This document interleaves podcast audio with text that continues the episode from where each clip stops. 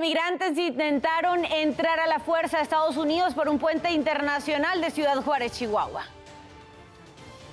Diez muertos y siete lesionados deja accidente carretero en Chiapas. Un tráiler y una camioneta protagonizaron el siniestro.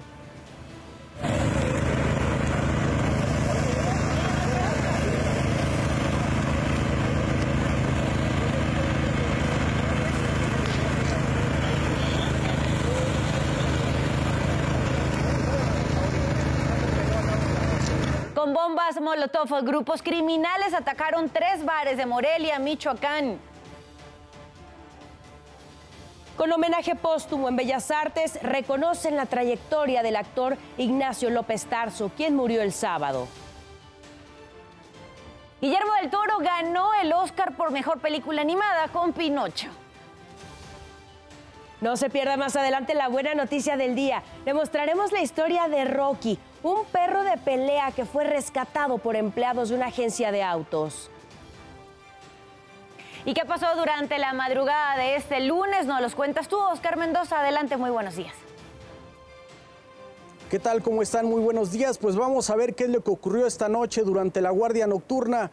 Un joven de 25 años que circulaba en su vehículo sobre la avenida de los insurgentes, esto con dirección de la autopista México-Cuernavaca hacia la zona de Periférico Sur, perdió el control aparentemente porque venía en estado de ebriedad y en exceso de velocidad, chocó contra un muro de contención y volcó quedando sobre el camellón en medio de dos árboles. Rápidamente, eh, paramédicos del Escuadrón de Rescate y Urgencias Médicas llegaron a este lugar para atender al joven que afortunadamente no sufrió lesiones graves. También bomberos de la ciudad llegaron a este lugar para rocear tierra sobre los líquidos derramados para evitar otro accidente. Posteriormente, con unas cuerdas jalaron este automóvil y lo quitaron del arroyo vehicular y liberaron esta zona. Todo esto ocurrió frente a la estación del Metrobús El Caminero, esto en la colonia La Joya, allá en la alcaldía Tlalpan. Policías eh, del sector Cuicuilco llegaron para detener a este joven, llevarlo ante el Ministerio Público y pues que pueda responder por los daños ocasionados a las vías de comunicación. Por lo pronto, pues esto es lo que ocurrió. Yo regreso con ustedes. Buenos días. Muy buenos días para ti también, Oscar. Gracias por la información, la invitación como siempre es a que visite y a que navegue en nuestro portal www.adn40.mx. Encontrará aquí información de todo tipo, economía, política, el mundo, entretenimiento, deporte y hasta información útil en el momento que usted lo requiera. Ya sabe que lo puede consultar. Si aún no ha salido de casa en este lunes, en este inicio de semana, no se preocupe, aquí le tenemos las recomendaciones viales. Y es que por ahora y hasta el momento se registra buen avance en Avenida Cuauhtémoc con dirección a la Avenida Patriotismo, esto es en eje 7 Sur. También se genera buen avance y se registra buen avance en Calzada Tlasqueña, en ambos sentidos entre eje 2 Oriente y Calzada de Tlalpan. Las condiciones meteorológicas para este día debe tener cuidado. Ayer se registraron fuertes rachas de viento aquí en la Ciudad de México. Hoy también estará soplando bastante fuerte, no solo en la ciudad, sino en el Estado de México y en la zona norte. ¿Por qué? Porque se sigue alejando el Frente Frío número 39, que en interacción con la corriente en chorro polar más este canal de baja presión, no solo estarán generando lluvias fuertes para los estados de Tamaulipas, San Luis Potosí y hasta Veracruz, se extiende por toda esta región, sino también fuertes rachas de viento. Tenga muchísimo cuidado si está cerca de objetos peligrosos que pueden caer. También en todo el territorio nacional, sobre todo en la mesa central, donde está el Estado de México y Ciudad de México, se pueden registrar algunas lluvias, también fuertes rachas de viento. Y para la zona sureste se estará generando, sí, algunas lluvias aisladas, pero también durante el día, sobre todo después de las 12 del mediodía, bastante calor. Use protector solar para que cuide mucho su piel y también hidrátese mucho. Aquí en ADN 40 ya sabe que evolucionamos y queremos estar más cerca de todos ustedes. Por eso la invitación, como siempre, es a reportar a través de todas nuestras redes sociales utilizando el hashtag Ciudadano en tiempo real. Ahí nos puede dejar cualquier denuncia, reporte o situación que le inquiete, incluso solicitud de ayuda. Y de hecho, en redes sociales nos denunciaron a los vecinos de la calle Andrea del Castaño 39 en la colonia Nonualco, en la alcaldía Benito Juárez, quienes ponen piedras y cajas para apartar lugares de estacionamiento. A las 12 del mediodía le recuerdo que mi compañera Sara Uribe estará leyendo sus mensajes en vivo. 5 de la mañana con 36 minutos pasamos a nuestro resumen informativo. Un edificio comercial de 16 pisos fue consumido por el fuego en Pakistán. De acuerdo con medios locales, las llamas comenzaron por el incendio de una valla publicitaria, lo que hizo que las llamas se extendieran rápidamente y cubrieran una parte importante del edificio, que está ubicado en la ciudad de Karachi. Por el momento se reporta un guardia de seguridad con quemaduras que fue hospitalizado.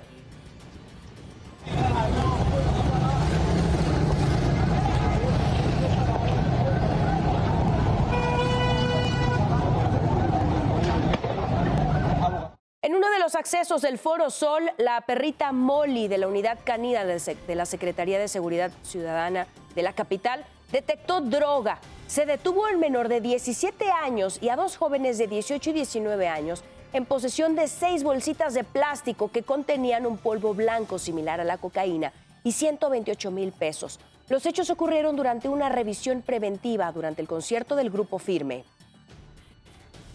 Ayer cuatro reos escaparon del reclusorio Las Palmas, ubicado en Cárdenas, Tabasco. Autoridades estatales de seguridad informaron que los internos contaron con ayuda de funcionarios del penal para fugarse. Usaron una patrulla para huir y tomaron como rehén a un guardia de seguridad del cual se desconoce el paradero. Euler Rubalcábar Colorado, Adrián Rosario Vidal Torres, Carlos Carmona Vargas y Jesús Llanes Iván enfrentarán sentencias de hasta 50 años por delito de secuestro agravado. La tarde de ayer se registraron fuertes vientos en el Valle de México, provocaron la caída de por lo menos cinco árboles, dos de ellos en Tasqueña, uno en la Calzada de las Águilas, otro más en Insurgente Sur, donde además se derrumbó una estructura de lámina desde el techo de un edificio. La Secretaría de Gestión Integral de Riesgos y Protección Civil de la capital activó la alerta amarilla en 12 alcaldías.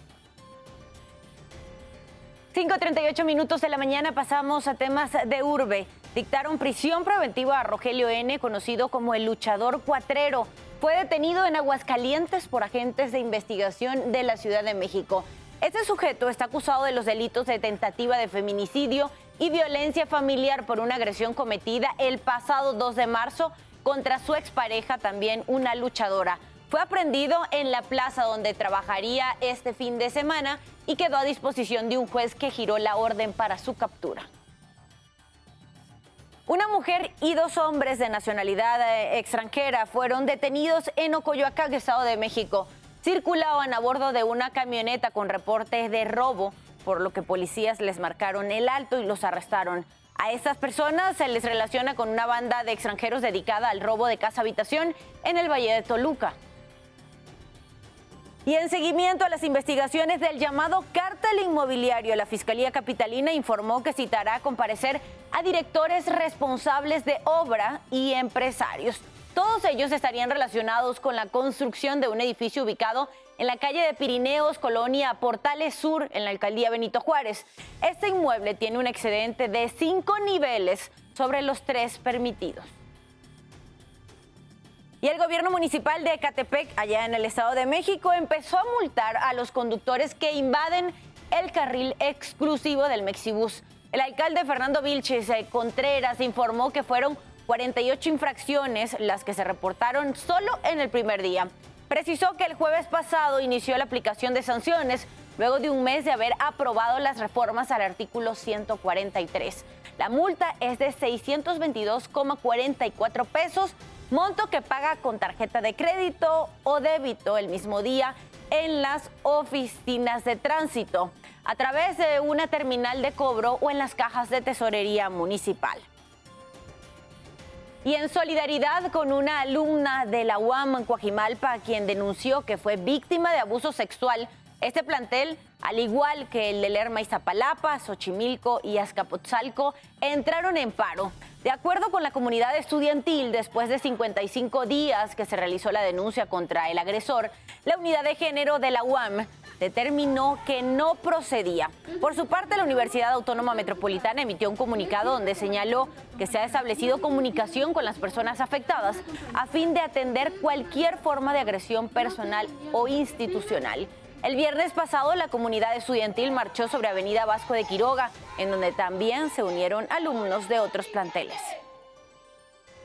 Y la Fiscalía Capitalina dio a conocer que logró una segunda imputación por agresión sexual contra Javier N., profesor del Colegio Carmel, donde padres de familia denunciaron una serie de ataques contra estudiantes, acoso, ataques sexuales. Según la carpeta de investigación, los hechos ocurrieron en el colegio donde Javier N. trabajaba. Hace unos días fue vinculado a proceso por otra agresión a un estudiante. Pasando a temas internacionales, en Estados Unidos son varios los congresistas y políticas que quieren procesar al doctor Anthony Fauci. El motivo, su manejo de la pandemia por COVID-19. Fauci se pronunció sobre el tema y dijo que la idea es ridícula y que las amenazas continuas en su contra ponen en riesgo su vida y la de su familia. Señaló que todavía se necesita seguridad. I mean, prosecute me for what? What, what are they talking about? I mean, I wish I could figure out what the heck they were talking about. I think they're just going off the deep end. That's the answer to your first question. It doesn't make any sense to say something like that, and it actually is irresponsible. Y entre el Vaticano y Nicaragua se suspendieron las relaciones diplomáticas. Así lo sostiene un comunicado del Ministerio de Asuntos Exteriores nicaragüense. El gobierno del país centroamericano solicitó a la Santa Sede el cierre de sus respectivas sedes diplomáticas. Hace un año, justo el 12 de marzo, pero de 2022, el nuncio apostólico en Managua, Monseñor Valdemar Stanislav, había sido expulsado del país. La Santa Sede también había recibido la decisión del gobierno de Nicaragua con gran sorpresa y dolor. Esto lo aseguraron. La policía de Los Ángeles arrestó a un hombre luego de casi cinco horas de persecución a bordo de varios vehículos. Los agentes lo interceptaron en una parada de tránsito, pero el sujeto se negó a salir. Fue cuando inició la persecución por la carretera. Las autoridades lo acorralaron e intentaron que descendiera de la camioneta. Tras varios minutos y luego de que intentara escapar a pie, lo detuvieron. La policía cree que estaba intoxicado con óxido nitroso. El hombre transportaba un tanque lleno de esa sustancia que es el famoso gas de la risa que tiene un efecto anestésico. En California, ocho personas murieron luego de que dos botes naufragaron frente a la costa de San Diego en una aparente operación de contrabando de migrantes. Tras ser alertados, acudieron los equipos de emergencia y encontraron las naves, así como los cuerpos. Las difíciles condiciones climáticas contribuyeron al naufragio. El presidente de Bielorrusia, Alexander Lukashenko, llegó a Irán para una visita oficial por los 30 años de relaciones diplomáticas entre los dos países. El objetivo es fortalecer los lazos entre Bielorrusia e Irán, así como mejorar el comercio y las inversiones conjuntas. Se espera que Lukashenko se reúna con el presidente iraní Ebrahim Raisi, así como con el líder supremo, supremo el Atoyalá Ali Khamenei. Y usted ya está bien informado y con todos los datos que necesita saber antes de salir de casa. Por favor, manténgase conectado en todas nuestras plataformas porque ADN 40 siempre conmigo.